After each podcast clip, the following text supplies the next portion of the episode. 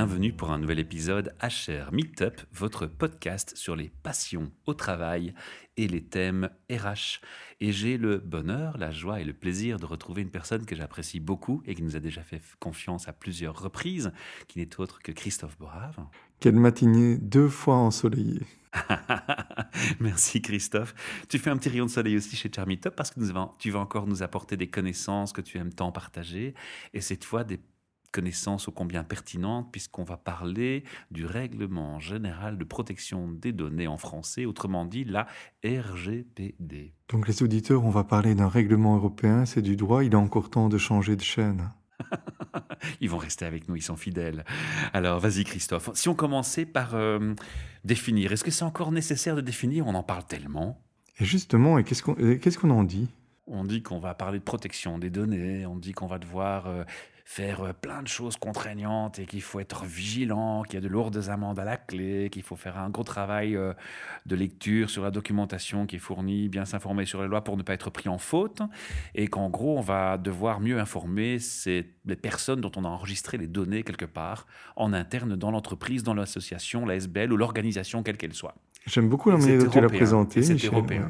Parce qu'en fait, tu n'as pas dit que ça va être la fin de nos newsletters, qu'on ne pourra plus jamais faire du marketing ah, direct, qu'on ne ah, pourra plus jamais d'ailleurs récolter des données personnelles de nos employés ou que sais-je. Tu n'as pas une vision négative du tout de l'approche? D'ailleurs, pardon de t'interrompre, MailChimp, puisque moi j'utilise MailChimp pour notre newsletter mm -hmm. a déjà envoyé un mail à ses utilisateurs pour dire on est compliant avec la RGDP. Finalement, comment est-ce que tu sens qu'il y a une euh, évolution? Euh, Qu'est-ce que ça apporte de plus? Alors, toujours en termes de subjectif, de, perception à, mon niveau personnel, j'insiste bien, je ne parle pas au nom des Charmeetup, je parle à titre personnel, j'ai le sentiment qu'il y a une préoccupation de la protection des données qui était légiférée, donc c'est quelque chose qui est positivement vécu et, et perçu de ma part.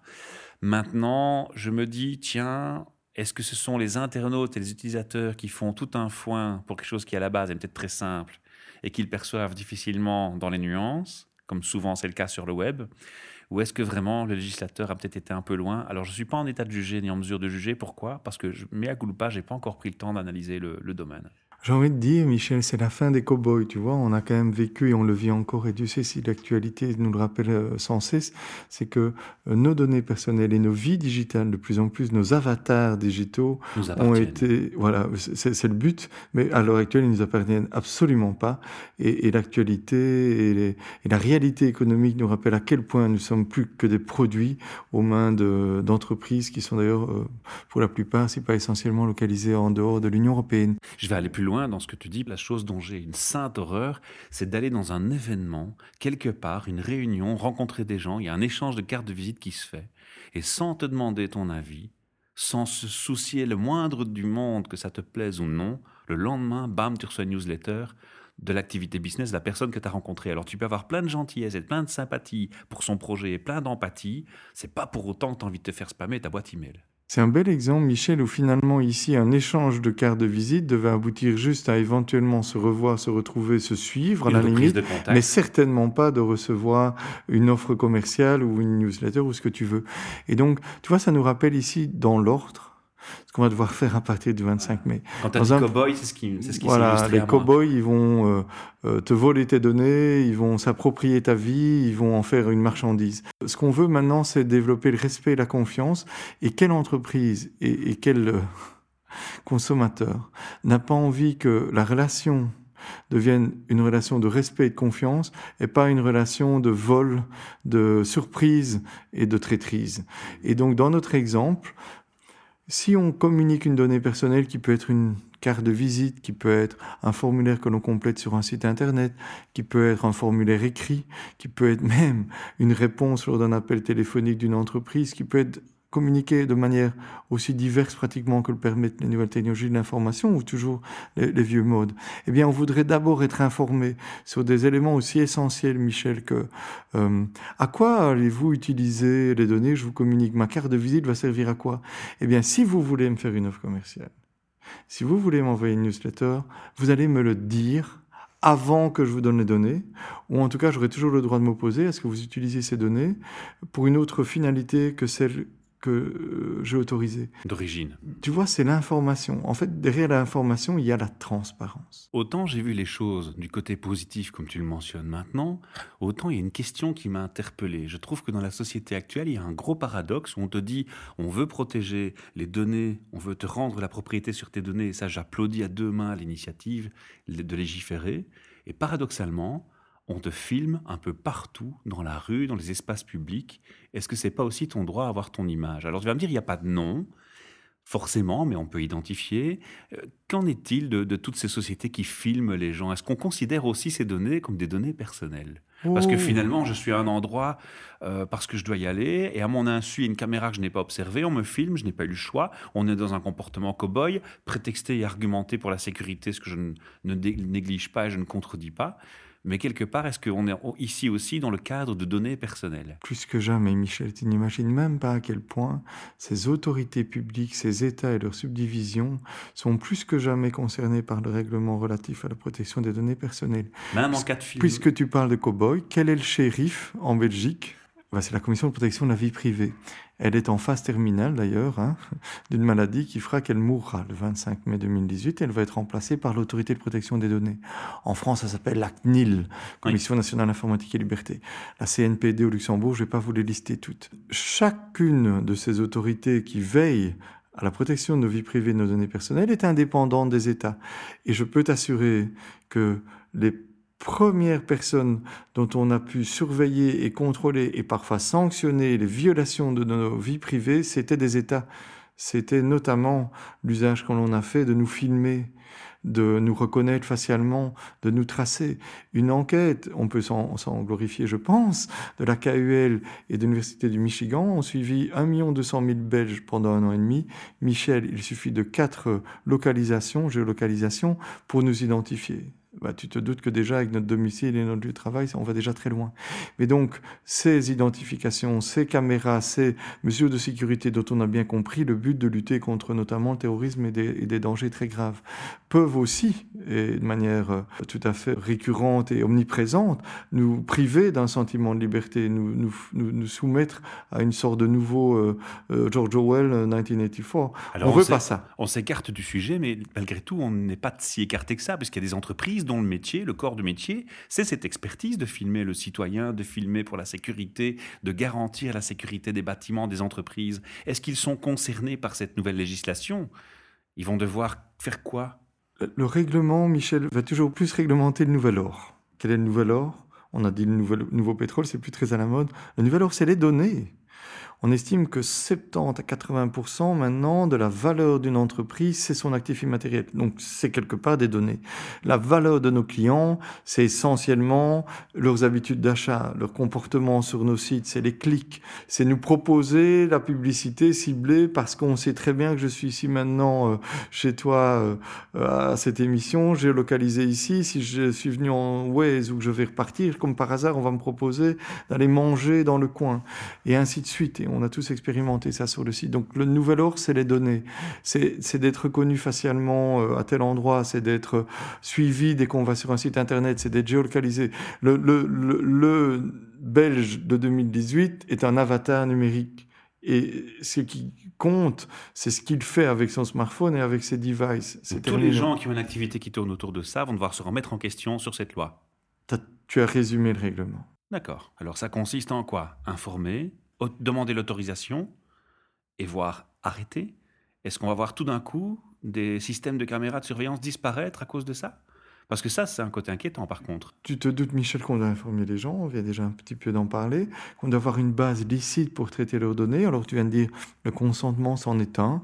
On pourrait parler d'autres bases licites pour traiter des données, un contrat. Si j'ai un employé, puisqu'on parle quand même de HR, Mhm. Ici, euh, eh ben, à la fois, je peux traiter ces données parce qu'il y a un contrat, ça s'appelle le contrat de travail, si je ne me trompe, puis une obligation légale, enfin plutôt il y en a plusieurs, avec l'ONSS, avec le SPF Finance, parfois c'est mmh. pour un subsidiant, l'ONEM, euh, Actiri, j'en sais rien. Donc là, par défaut, il y a une autorisation bah, euh, c'est une autre base. Pour traiter les données de mes employés, j'ai en règle pas besoin du consentement parce que bah, j'ai un contrat de travail qui, forcément requiert que, bah, notamment, j'ai des données du style de leur euh, rémunération. L'employé est en général content d'être payé en la fin du mois et que j'ai beaucoup d'obligations légales. Donc, toi, tu vois, ici, donc, euh, un, informer, il y a des nouvelles mentions, hein, il faut informer tout le monde, hein, le personnel, les consommateurs, les clients, les fournisseurs, tout ce que tu veux. Après, on doit avoir une base ici de traitement. Il n'y a pas que le consentement, on en reparlera une autre fois, je pense que tu, voulais qu'on en reparle. Ben, par exemple, de pouvoir traiter des données parce que simplement on a un contrat à exécuter, parce qu'on a des obligations légales. Pour euh, les autorités publiques, ce sera justement des missions d'autorité publique. Ben, par exemple, on peut filmer parce qu'on a aussi besoin de prévenir le terrorisme. Voilà. Mais c'est pas pour autant qu'on va pouvoir, par exemple, reconnaître facialement euh, n'importe qui, n'importe où. Euh. Et la troisième obligation principale, c'est de garantir l'exercice des droits des personnes concernées. Donc tu viens de me dire, ben, j'ai le droit de m'opposer au traitement. Ça, c'est surtout essentiellement si j'ai donné mon consentement. Alors, je ne vais pas pouvoir m'opposer au fait qu'on doit pouvoir me filmer dans des lieux publics parce qu'on lutte contre le terrorisme. Voilà, par ça c'est très clair. Au moins, on a bien nuancé les choses. Par exemple, dans ma relation euh, employeur-employé, je ne vais pas pouvoir nécessairement non plus te reconnaître facialement ou même prendre tes empreintes digitales pour te, euh, te reconnaître quand tu rentres et quand tu sors de mon entreprise sur base du contrat. Peut-être j'aurais besoin d'un consentement. Tu vois, là, on va aller peut-être un tout petit peu trop loin dans la défense des intérêts d'une entreprise par rapport aux droits, aux intérêts, aux libertés des personnes concernées. Et donc, le troisième point fort important du règlement, c'est qu'on va reconnaître garantir et toujours plus euh, élargir et, protéger les droits des personnes concernées. Dans une entreprise, Michel, ça veut dire que ces fameuses personnes concernées visées par le règlement, c'est pas que mes clients, hein, c'est pas que mes consommateurs, c'est pas que mes internautes, c'est pas que les gens qui achètent sur mon site de commerce en ligne, c'est d'abord et avant tout mes employés. Première personne concernée, les employés. Eh ben, qu'est-ce que tu fais dans ton entreprise, Michel? Si moi je te demande maintenant de me communiquer l'ensemble des euh, données personnelles que tu as collectées sur moi, moi ton employé. Et si tu veux, je le fais via mon organisation syndicale. Et nous sommes 2000 affiliés dans ton entreprise. Et nous te demandons, les 2000, l'ensemble des données que tu as collectées sur moi. Alors ça, ça m'ouvre la porte sur une des questions qui allait suivre à mon niveau. C'est justement le sentiment, par contre, que négatif que j'ai eu à, toute cette information qui circule sur le sujet, c'est le sentiment qu'on ne met pas forcément un outil prédéfini à la disposition du public qui n'aurait pas les acquis, les connaissances. Parce qu'on parle aussi du monde associatif. Mmh. Il y a des petites ASBL, des ASBL d'artistes, de, petits groupes de musiciens, des gens comme ça qui ont fait des choses pour avoir un statut officiel, mais qui ne vendent rien, qui ne font pas du bénéfice et qui peuvent pourtant récolter des données de fans, de, de, personnes qui s'inscrivent à leurs concerts, par exemple.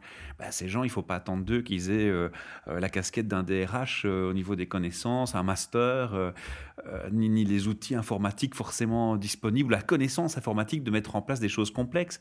Et j'ai le sentiment que le citoyen, là, est peut-être un petit peu largué parfois. Est-ce que c'est un pressenti euh, correct ou, complètement erroné? En tout cas, pour répondre à toute demande, on aura toujours des solutions technologiques ou des, des solutions organisationnelles. On légifère, mais il faut aussi mettre un outil à disposition, non? Donc, par exemple, il y a des solutions informatiques pour euh, simplement permettre d'avoir ton droit d'accès à la rectification de tes données. Ça s'appelle Mon compte. Hein, mmh. Sur euh, n'importe quel site de, vente en ligne, tu as l'accès à Mon compte. Là-dedans, tu vas déjà y trouver de manière électronique 24 heures sur 24. Ça ne te coûtera rien. C'est prévu par euh, des solutions informatiques d'avoir accès à tes données personnelles. Tu auras toujours la possibilité d'avoir simplement des solutions organisationnelles. Dans mon exemple de tout à l'heure, quelle est la procédure quand un membre du personnel demande l'accès à ses données personnelles? Eh ben, Je sais pas, moi, c'est quelqu'un qui à un moment va traiter la demande, quelqu'un d'autre va peut-être prendre une décision, j'en sais rien. C'est une troisième personne qui va les rassembler, c'est repris dans un registre de traitement, c'est une obligation. Enfin, je veux dire, des procédures organisationnelles, c'est pas nécessairement coûteux. Plus fondamentalement, on va les reprendre un peu ces droits et on va effectivement se rappeler, Michel, que le règlement, il va pas discriminer selon qu'on est une entreprise marchande ou non marchande, hein, tu vas parler de non marchande, une SBL. Il ne va pas discriminer selon qu'on est une entreprise du marchand ou du marchand, qu'on est une petite ou une grande entreprise. Par contre, ce qui est très important, Michel, c'est que l'approche du règlement, elle est basée sur le risque. Alors, partons du non-marchand qui, au départ, on pourrait euh, justement euh, rendre moins, euh, comment dire, sensible au règlement. On pourrait dire, bah, on va alléger leurs obligations. tu vois Prenons notre SBL. Oui, bah, alors une SBL culturelle, tu vois, je pense qu'il n'y aura pas beaucoup de risques hein, que finalement, je ne sais pas moi, mes playlists, la liste de mes derniers concerts se retrouve sur la toile. Mais par contre, dans le même secteur, tu as aussi tous ceux qui traitent les enfants du juge, donc les condamnations pénales des parents, et puis on traite aussi des maladies, avec notamment des personnes handicapées. Et excuse-moi, mais dans le non-marchand, aussi les hôpitaux, et je ne suis pas sûr que diffuser sur la toile la liste des jeunes filles qui ont subi une interruption volontaire de grossesse contribue beaucoup au bien-être social. Non, effectivement. on a trois exemples ici d'ASBL qui gèrent des données qu'on doit particulièrement protéger, tu vois? Et, dont on trouve tout à fait évidemment légitime que chacune des personnes concernées ait accès. Alors il y a la protection volontaire, en bon père de famille, des données qu'on gère, et puis malheureusement dans le monde informatique, quand on parle du web, il y a les piratages. Prenons l'exemple de Facebook qui s'est fait voler des données de ses internautes. Il n'y a que deux sortes d'entreprises, hein, Michel. Il y a celles qui ont été hackées et celles qui ne le savent pas encore qu'elles ont été hackées. Donc, quand tu te rends compte que euh, des géants du web, avec, euh, c'est combien encore? C'est 500 milliards, non? 500 milliards de dollars, euh, la valeur boursière de Facebook, arrive même pas à se protéger. Google s'est fait hacker, Uber s'est fait hacker. Il n'y en a pas une qui s'est pas fait hacker. Donc, c'est vraiment pour ça que je faisais cette blague. D'abord, ça nous rassure que c'est sûr qu'on ne sera jamais complètement compliant. Que même si avec ces moyens-là, ils se font encore hacker, ben nous, c'est pas la petite ASBL ou la PME belge ou même la plus grande entreprise. Donc, ce qu'on nous demande finalement, c'est toujours d'avoir une approche de bon père de famille, pleine de bon, sens, au moins d'en avoir pris conscience, au moins d'avoir, euh, euh, si on a un informaticien, ben, au moins adresser le problème.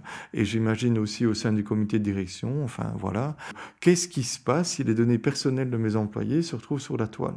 Excuse-moi, mais on a quand même, euh, au sein d'un département RH, des données très sensibles, ben, notamment la rémunération. On n'est pas dans une culture où on trouve normal que mon voisin il sache combien je gagne.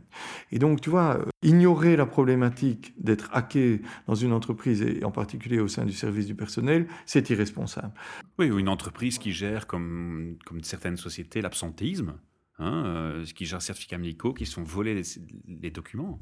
Ça peut arriver qu'on se fasse voler les documents, mais la vraie question, c'est qu'est-ce qu'on a mis en place comme bon père de famille?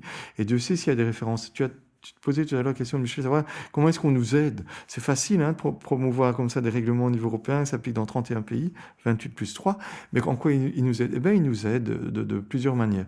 Je recommande vraiment aux auditeurs d'aller sur les sites des autorités de protection des données officielles. Donc, en Belgique, on va sur le site de la Commission de la protection de la vie privée. Ils ont toute une page thématique sur euh, le règlement et le droit du travail. Euh, ben, tu me parlais des caméras de surveillance, eh bien, tu as l'avis du gendarme de la Commission de protection de la vie privée sur quand est-ce que je peux filmer mes employés, quand est-ce que je peux avoir accès à leurs emails, et ainsi de suite. Si tu veux, puisqu'on est francophone, et que tu as des éditeurs dans le monde entier, tu peux aller sur les sites des deux autres autorités de protection des données francophones, forcément les Français, Commission nationale informatique et liberté, la CNIL, et nos amis luxembourgeois, Commission nationale de la protection des données. Tu auras des avis, des recommandations, mais tu y trouveras aussi des logiciels, des outils pour arriver à la conformité. Un registre de traitement des données, qui est vraiment la, la première étape, ou la deuxième, après que tu as appris qu'il y avait un règlement, tu vas commencer à inventorier, cartographier tes données. Eh bien, les Français, les Luxembourgeois et les Belges te proposent, c'est une feuille Excel, un logiciel. C'est gratuit, c'est gratuit, on gratuit. peut le télécharger et l'utiliser. Donc tu vois qu'ils t'aident. Les luxembourgeois, ils ont carrément le GDPR Compliance Tool. Et ça va plus loin, et c'est un, logiciel de gestion de projet, puisque par définition, on devra être plusieurs, souvent en très grand nombre, pour collaborer, pour être conforme. Eh bien, eux, ils ont un logiciel qui t'assiste. On a envie de leur dire waouh, les gars. Oui. très bon boulot, quoi. Ouais, super tu as une possibilité d'atteindre la conformité gratuitement et avec un meilleur management, une meilleure gestion finalement de tes ressources humaines et managériales, comme dans notre exemple. je vais te prendre un exemple, Michel. J'aime beaucoup cet exemple. Les champs contextuels, est-ce que ça te parle? Il n'y a pas un logiciel de gestion des ressources humaines ou autre, un CRM, un ERP, qui n'a pas des champs contextuels libres. Alors ça a donné évidemment qu'on n'a pas de politique de gestion du CRM. C'est prendre rendez-vous avant 14 heures, après il est bourré. On, doit s'attendre à des expériences négatives de paiement. Il vient de quitter sa femme ou sa femme vient de le quitter. Et tu peux imaginer ce que des hommes ont pu dire sur des personnes de l'autre sexe et ça marche dans les deux sens. Oui, ou mauvais payeur, ou voilà, c'est ça. Oh, tu sais, il n'y a pas de limite parce qu'à un moment, de mémoire, il y avait une grande entreprise de recrutement belge qui s'était permis de rajouter BBB de mémoire euh, par rapport à certains on profils. On ne citera plus, ils sont connus assez. Tant qu'on y est, euh, pourquoi pas faire aussi de la discrimination hein, raciale et ethnique. Donc, on est tous d'accord pour dire que ce que je viens de donner comme exemple était inacceptable. Et c'est assez amusant parce que pas nécessairement en termes de but et de finalité de, de, de, la communication. Dans mon exemple, le voir avant 14 heures après les bourrés, on a un intérêt légitime dans une entreprise à rencontrer des clients quand ils sont en cours sobre. Donc ce qu'il y avait trop, c'était la raison pour laquelle il fallait le rencontrer avant 14 heures. Donc on doit avoir une politique de ce qu'on dit sur les clients, et en particulier quand c'est dans des systèmes informatiques. On m'a posé récemment la, question de, par exemple, des personnes qui sont des coachs à l'embauche, des gens qui encouragent les personnes, qui les assistent à trouver un, travail. Et bien sûr que c'est un métier difficile, et bien sûr qu'il y a de l'abus, qu'il y a de la fraude, et qu'il y a parfois des personnes qu'on n'a plus envie d'aider, parce que notamment elles viennent pas, ou on se rend bien compte qu'en fait elles sont là parce qu'elles doivent l'être, autrement elles vont perdre leurs droits aux allocations de tout ça. Et, donc, c'était une incroyable diversité, on me disait, entre différents intervenants par rapport à cette politique. Certains écrivaient rien, certains écrivaient beaucoup trop et écrivaient des choses qu'on trouvait absolument pas acceptables, et, il fallait trouver le juste milieu. Eh bien, ça prend finalement, Michel, la forme d'un bon management, avec des procédures, de la formation, de quel est l'usage de ce champ? Donc le règlement, qui au départ, et tu as raison, une couche en plus d'obligation de si on n'en manquait pas, et certainement pas dans les départements des ressources humaines, eh bien, est-ce que c'est pas aussi l'occasion, un, de sensibiliser au plus haut niveau donc au niveau des comités de direction, d'essayer quelque chose, parce que Dieu sait si on n'est pas souvent écouté quand on est euh, dans les RH hein, par rapport euh, au c'est quelque chose, là je pense qu'avec le message des sanctions euh, et que tout le monde en parle, on peut être un petit peu plus écouté. Et c'est peut-être l'occasion d'en revenir à des règles de base comme... Comment est-ce qu'on remplit ces champs contextuels? Quelles sont les mesures de sécurité? Est-ce qu'on peut rentrer avec notre ordinateur chez nous à la maison? Est-ce qu'on a Tu sais ce que tu m'inspires? Tu m'inspires deux mots tu m'inspires, tu l'as dit tantôt, le bon sens. C'est un peu ce qui est inspiré ici dans la législation.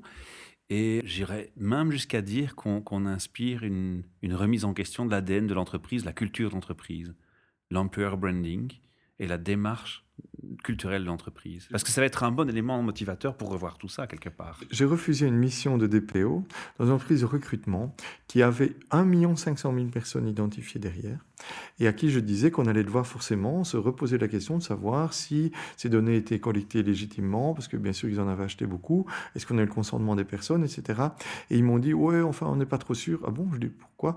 Ouais, parce que nous on fait régulièrement des mail shotting, et euh, sur euh, pas tout à fait 1 million 500, mais des très grands noms, et bon, en moyenne, on en place 10 après de nos candidats, et vu qu'on prend 15 à 40%, hein, c'est je pense les marges du secteur, de la rémunération annuelle, bah, ça nous fait quand même un bon 20 000. Et donc, on n'a pas envie euh, de prendre le risque de devoir euh, réduire notre base de données, de perdre un petit peu de ces 10, je dis. Et je voudrais quand même savoir, en fait, puisque vous ne tenez pas à jour vos données, vous savez même plus trop bien comment vous les avez acquises, qu'il y a beaucoup de retours, m'avait dit avant, il y a beaucoup d'emails qui reviennent, les, données sont plus exactes, les emails ont changé, etc. Je dis, c'est quoi la, la, conséquence? La plus grave de votre mail shooting indiscriminé, plus conforme oui, bah évidemment, ça fait très désordre hein, quand on envoie à l'employeur la candidature de leur employé. Parce qu'en règle, c'est un peu pareil euh, quand on est marié. En règle, on ne prévient pas nécessairement son employeur quand on, a envie d'aller voir ailleurs. Et, donc, donc est-ce que tu te rends compte, Michel, que ça, c'est quand même encore les pratiques en 2018 que euh, tu as été candidat dans une entreprise de recrutement et ben, ils peuvent envoyer ta candidature à ton employeur. Eh bien, ça, ça, ça mérite sans doute les sanctions les plus élevées. Ça, c'est plus acceptable. Et, c'est très grave. Si le règlement sert à tu ça, peux faire perdre le, job à la personne. Quoi. Et merci au règlement. parce qu'avant, il n'y avait pas de sanctions. Avant, la commission de direction de la vie privée pouvait pratiquement rien, pouvait en tout cas pas imposer de sanctions. Elle n'avait pas à faire un procès au tribunal de première instance pour ça. Ben maintenant, ils auront le pouvoir, ils auront des inspecteurs. On peut imaginer que les contrôles osent faire par secteur.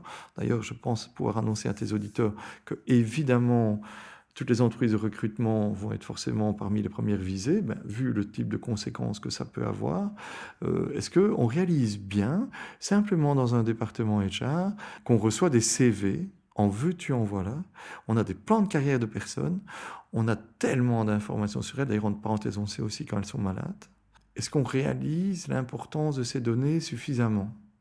Et du risque que ça représente que ces données soient partagées, soient ou même, au lieu d'être partagé, soit même supprimé. Je crois qu'on va avoir un grand souffle d'air avec ces lois et cette législation, et c'était bien que tu viennes à notre micro pour un peu euh, rassurer, clarifier et surtout nuancer tout ça. Mais j'ai une question que je me pose, Christophe.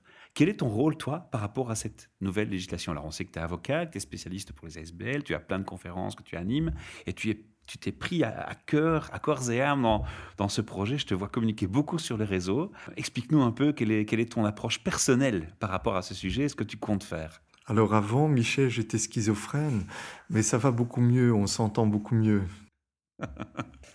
Alors pourquoi je te dis ça? C'est parce que c'est la première fois de ma vie, j'ai 50 ans, je suis quinca, que j'ai euh, appris une matière du droit qui me concerne doublement, qui me concerne à la fois comme professionnel et à la fois comme euh, personne concernée, comme personne physique, aussi comme père. Hein, tu sais que j'ai cinq enfants.